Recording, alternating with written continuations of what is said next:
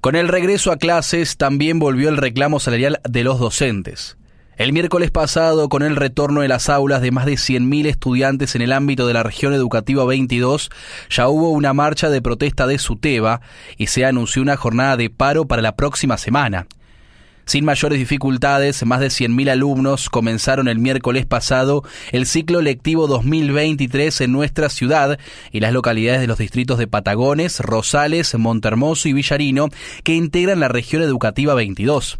En total, fueron 100.576 estudiantes de nivel inicial, primario y secundario de escuelas públicas y privadas que volvieron en las aulas. Según datos oficiales, en establecimientos públicos la matrícula comprende 13.836 alumnos de jardín de infantes, 32.708 de nivel primario y 29.686 de secundario, mientras que en instituciones privadas habrá 4.910 18 del nivel inicial, 9.612 de intermedio y 9.816 del ciclo superior inscriptos para retornar a las aulas. Se prevén 190 días de clases, por lo que las clases se extenderán hasta prácticamente Navidad en todos los ciclos. Sin embargo, en nuestra ciudad ya hubo una jornada de protesta del Sindicato Unificado de Trabajadores de la Educación de Buenos Aires, SUTEBA, el mismo día del inicio de clases y se anunció la adhesión al pario internacional de mujeres previsto para el próximo miércoles. Cabe recordar que la dirigencia local rechazó la propuesta de aumento salarial que ronda el 40% que ofreció el gobierno de Axel Kisilov en disidencia de la central gremial. Cabe destacar que con el acuerdo alcanzado a fines de 2022, que implicó un aumento anualizado del 103,2%, el salario de los docentes en la provincia de Buenos Aires logró ganarle por amplio margen a la inflación del año, que cerró en 94,8%. ¿Cuánto ganarán? Desde provincia difundieron un documento con los sueldos de bolsillo que cobrarán los docentes. De él se desprende que un maestro de grado sin antigüedad cobrará 115 mil pesos en febrero, 140 mil pesos en marzo, 150 mil pesos en mayo y 165 mil en julio. Por su parte, un profesor percibirá 165 mil pesos en febrero, subirá a 196 mil en marzo, cobrará 212 mil en mayo y para julio su sueldo será más de 232 mil pesos. A su vez, los preceptores cobrarán 100 mil pesos en febrero, 120 mil en marzo, 130 mil en mayo y 140 mil en julio.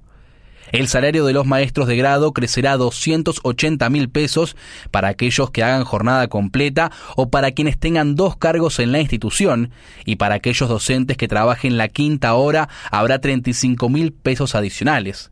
Precisamente, son dos las posibilidades de ampliación horaria de acuerdo a la medida implementada por el Ministerio de Educación de la Nación, sumar una hora en cada turno, jornada de cinco horas, o duplicar la carga horaria, jornada de ocho horas. En Bahía hay tres escuelas primarias que extenderían a ocho horas la jornada, 41, 51 y 56, todas rurales, mientras que el otro establecimiento, la 36, ubicada en el barrio Villanocito, tiene 5 horas diarias de estudio. No es obligatorio que el docente acepte la ampliación. Aquellos que no pueden o no quieren, se designa otra maestra para cumplir con la extensión horaria, se explicó. De este modo, el aumento del mes de marzo es del 18%, en mayo será del 10% y en julio será del 12%, lo que alcanza un 40% acumulado en el mes de julio. Esto hará que el sueldo de julio de un docente de jornada simple sea de 165 mil pesos y los de jornada completa o que tengan dos cargos pasará de ser de 330 mil pesos. Como una nueva medida de gobierno, la mayoría de los docentes no va a tributar su sueldo en impuesto a las ganancias, por lo tanto, ya no se les quitará tanto dinero del recibo de sueldo. El SUTEBA local justificó las medidas de fuerza por las siguientes cuestiones.